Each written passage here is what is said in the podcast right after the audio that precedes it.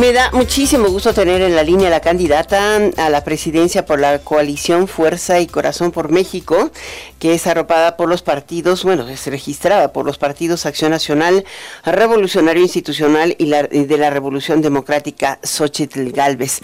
Yo digo que es la candidata ciudadana por excelencia, ¿no? Después de lo que hemos visto. Muchísimas gracias, Xochitl, por tomarnos la llamada. Alicia, ¿cómo estás? Buenas tardes, qué gusto saludarte a ti, a todo el auditorio. Pues la verdad, muy contenta, Alicia. Yo creo que jamás me imaginé este día cuando salí de Tepatepec. cuando alguien me hubiera preguntado qué quería hacer cuando fuera grande, pues yo creo que me imaginé todo, menos que sería candidata a la presidencia de la República. Es una cosa increíble lo que estoy viviendo el día de hoy, estoy muy contenta y pues voy a trabajar durísimo porque yo sí quiero un México diferente, un México en paz, tranquilo, próspero, con éxito, que la gente no le tenga miedo al éxito que la gente no le tenga miedo al éxito, pero le tiene miedo a la inseguridad, Xochitl. Pues sí, pues sí, vivimos en un México con mucho miedo. La gente tiene miedo de salir a la calle. Esto que pasó en Tlaquepaque, yo, yo pensé que ya había visto todo lo, lo de jóvenes, estos cinco jóvenes ejecutados en los altos en Lagos de Moreno, Jalisco, estos once jóvenes en Salvatierra, asesinados en una posada, y ahora estos siete jóvenes tres de ellos de 15 años, dos de 14 años, uno de, uno de 21 y otro de 22 años. Siete jóvenes asesinados una manera brutal.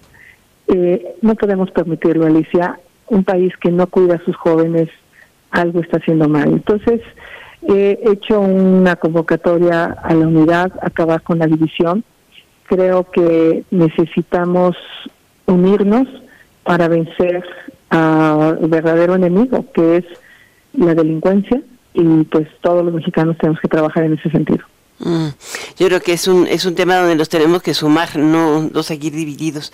Hay, hay otro tema que me gustó, digo, registrarse es importante. ¿Dónde finalmente va a ser tu, o, en principio va a ser la, el, el inicio de campaña? El inicio formal va a ser en León, Guanajuato, el próximo día primero. Eh, todavía estoy definiendo cómo arranco a las 12 de la noche, lo quiero hacer simbólico.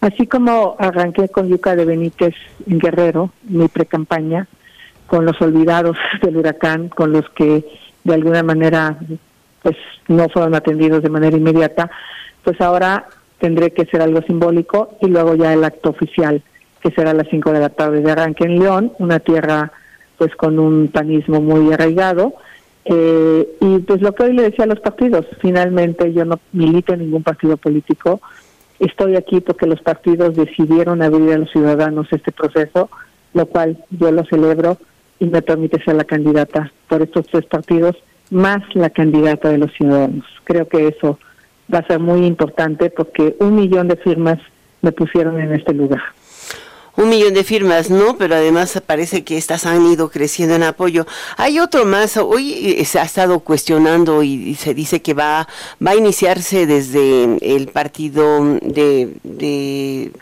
eh, Juntos Haremos Historia, una denuncia eh, contra los partidos de oposición que te están enarbolando por la campaña sucia contra el presidente o contra la propia candidata de Morena esto, digo, ¿realmente vamos a ver los ciudadanos campañas sucias?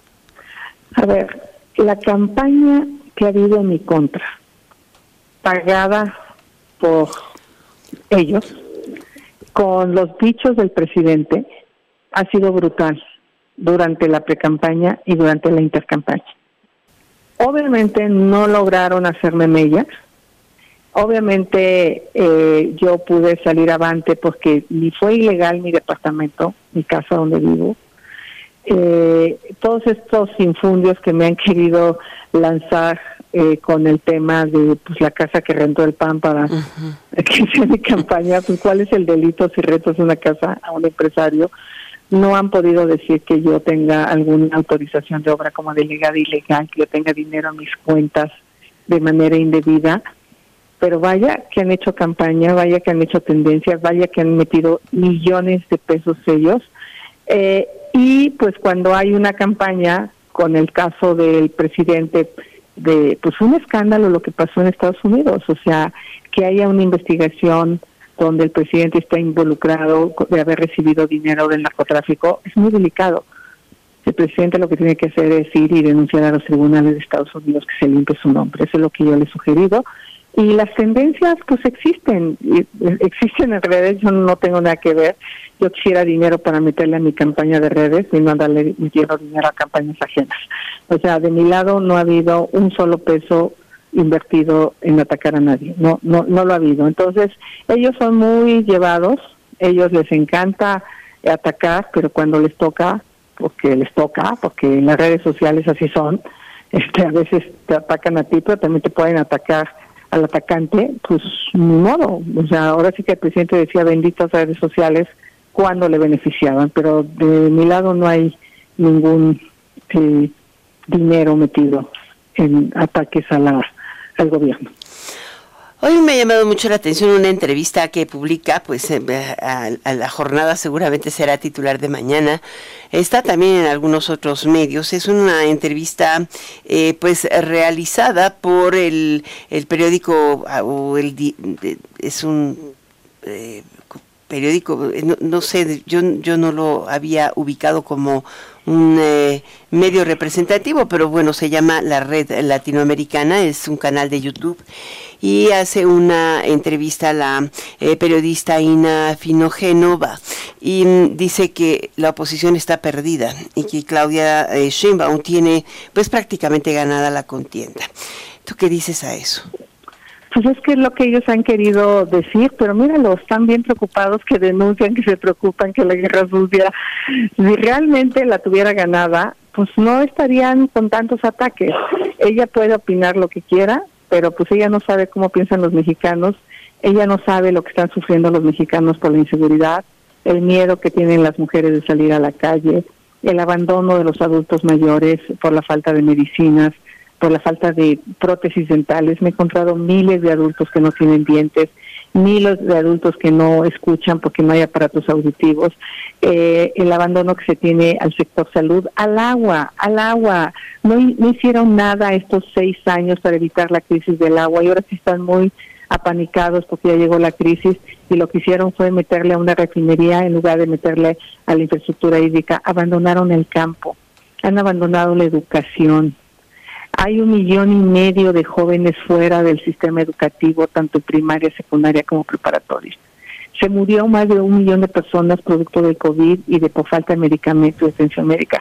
Eso es lo que ellos tienen que explicarle a los mexicanos y como no le van a poder explicar, pues obviamente van a perder y se están curando en salud. Entonces, que sigan con su con sus entrevistas, que sigan con sus ideas, pero lo que está pasando en la calle es algo distinto la gente ya se hartó de Morena. Esta es otra. Ahora, eh, tenemos un problema de movilidad eh, impresionante en México y este es un tema de tarea nacional, ¿no? O sea, eh, mm, en México es expulsor y receptor de migrantes, una dicotomía que nos ha llevado a no poder decidir de una o a tener la capacidad de definir una política migratoria clara. Pero cuando uno ve lo que sucede, por ejemplo, en la franja fronteriza norte, de un lado construyendo una casi fortaleza militar para encerrar migrantes y del otro lado eh, eh, los túneles y creciendo una campaña antimigrante muy fuerte, eh, particularmente del candidato republicano que perfila en, en gran medida hasta hoy a Donald Trump, el expresidente de Estados Unidos, se pregunta qué terrible momento va a vivir quien llegue, porque tendrá que enfrentar austeridad presupuestal, una hostilidad extraordinaria en el vecino del norte y el gran problema bomba que es la migración junto con el tráfico de drogas y la parálisis de comercio. O sea, eh, por los trenes y por los camiones, pues lo, mismo puede pasar las tres cosas. Y hoy hay quien no puede separarlas. Xochitl, ¿qué harías tú? A ver, primero tenemos que ponernos de acuerdo con Estados Unidos. A mí se me criticó mucho por este viaje que hice a Estados Unidos es nuestro principal socio comercial, tenemos que trabajar con ellos de manera importante. Yo he hecho algunas propuestas interesantes para evitar el tráfico de armas de allá hacia acá, el lavado del dinero y para que también evitemos el tráfico de drogas hacia allá. Eh, he propuesto algunas ideas de los especialistas ahora que estuve en Estados Unidos. Eh, también el crecimiento económico. Con este gobierno no va a haber crecimiento económico porque ellos quieren seguir teniendo una CFE que produzca la energía cara y sucia. Las empresas necesitan energía limpia y barata si no, no van a llegar las empresas. Necesitamos apostarle más a la educación, a tener más jóvenes que puedan integrarse a carreras STEM para que pueda venir temas de tecnología, de robótica, de inteligencia artificial, de electromovilidad, que son realmente las industrias del futuro. Eh, y bueno, hacia allá estaría muy enfocado mi trabajo a dar la certeza jurídica, a dar las condiciones en materia de infraestructura, de Estado de Derecho, que se cumpla la ley que haya energía limpia y barata, que haya eh, de alguna manera seguridad pública en las regiones donde se requieren estos empleos. ¿Quién va a venir a invertir a Zacatecas? Yo te pregunto. ¿Quién va a ir a invertir a Colima? ¿Quién va a ir a invertir a Michoacán? O sea, necesitamos primero regresarle la tranquilidad a estas ciudades para que venga la inversión. Entonces, estoy muy entusiasmada. Va, hay, hay, tiro, como dicen en el pueblo. Eh, ella, eh, la señora Sheinbaum quisiera que las cosas eh, fueran como le dijeron que iban a hacer en Palacio Nacional y por eso su desesperación de llamarle a la gente que fue al Zócalo eh, falsos e hipócritas. Eh, tú no puedes citar una, una encíclica del Papa Francisco sobre la fraternidad humana la semana pasada en el Vaticano y esta semana alimentar el rencor colectivo. Eso no se puede. O sea, y obviamente lo entiendo porque realmente su visita al Papa fue de compromiso y no de sentimiento de realmente compartir lo que es esta encíclica sobre la fraternidad. Y la fraternidad tiene que ver con la unión, tiene que ver con el amor al prójimo, con el gobernar para todos, no para unos cuantos. Eh, y ella lo que va a buscar es seguir polarizando a México y yo lo que voy a buscar es unir a México. Son dos visiones distintas. Ella sigue lo que le dice el presidente, porque él le llama corruptos y oligarcas a los que fueron a marchar al Zócalo. O sea, imagínate. este Y pues la gente tiene derecho a, manifestarse, pero eso no les gusta. Oye, ¿la coalición le paga a los medios que informan sobre las campañas? No, no. Y el presidente los ataca, el presidente los descalifica, el presidente, cualquier periodista que es crítico con él, lo cuestiona. O sea, la coalición, o sea, esta entrevista tú me la pediste. Yo te la pedí y no me la pagaste, eso me queda claro. No, yo te la di Es que lo subrayamos porque dicen, después te mandan un anuncio diciendo que si la pagaste. Por eso, ¿pagas medios?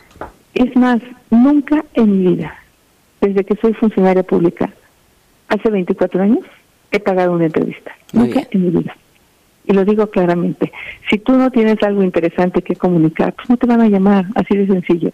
Entonces, eh, pues yo agradezco a los medios como ustedes, valientes, que están dispuestos a dar una cobertura pareja. Seguramente muchos de ustedes le han llamado a la candidata de Morena y en su soberbia simple y sencillamente no toma llamadas. No va a los noticieros de radio, casi como no quisiera a los debates. A mí me hubiera encantado poder debatir con ella sobre muchos temas sobre la seguridad, sobre el tema del agua, sobre el tema ambiental, sobre el tren Maya, sobre el aeropuerto eh, del AIFA. O sea, podemos haber tenido un debates inteligentes, sinceros, honestos, pero bueno, no, no lo va a hacer nunca. Entonces yo, de verdad, Alicia, agradezco mucho esta entrevista y las que sean necesarias para que la gente a partir del día primero de junio conozca cuáles son mis propuestas. Y mis propuestas estarán enfocadas a que regrese la seguridad, a que se recupere el sistema de salud, a que el campo se le vuelva a atender, a resolver de fondo el tema de la energía y del agua. Mis propuestas van a estar enfocadas a las personas, a los adultos, a los niños con discapacidad, a las personas con discapacidad. En eso vamos a centrar. Yo, yo voy a hacer propuestas, obviamente tendré que atacar en su momento también, porque ellos me van a atacar. Te han atacado, eso es obvio, esa es parte de las contiendas. No, me han dado hasta con la cubeta, pero mira, aquí sigo. ¿Por qué? Porque soy una mujer honesta. Igual y te vas a acordar, ¿no? Al día siguiente que, que salió tu voz... Eh, en esta en este video que fue de inteligencia artificial que decía eres eras tú la que estaba diciendo vas a ser candidata a la presidencia y me dijiste es que no lo sé yo también me sorprendí em, esa esa respuesta fue muy natural y muy espontánea en ese momento porque yo creo que todos nos sorprendió ver a, a Xochitl imitada por una voz y por una imagen de inteligencia artificial. Pero cuando uno ve cosas en el en el escenario de estos asesinatos que tú me, comentabas de eh, el ejército corriendo o, protegiendo narcotraficantes en lugar ah, em, de, de, tener un sistema de inteligencia que los combata, te preguntas, ¿qué pensarás, Xochitl?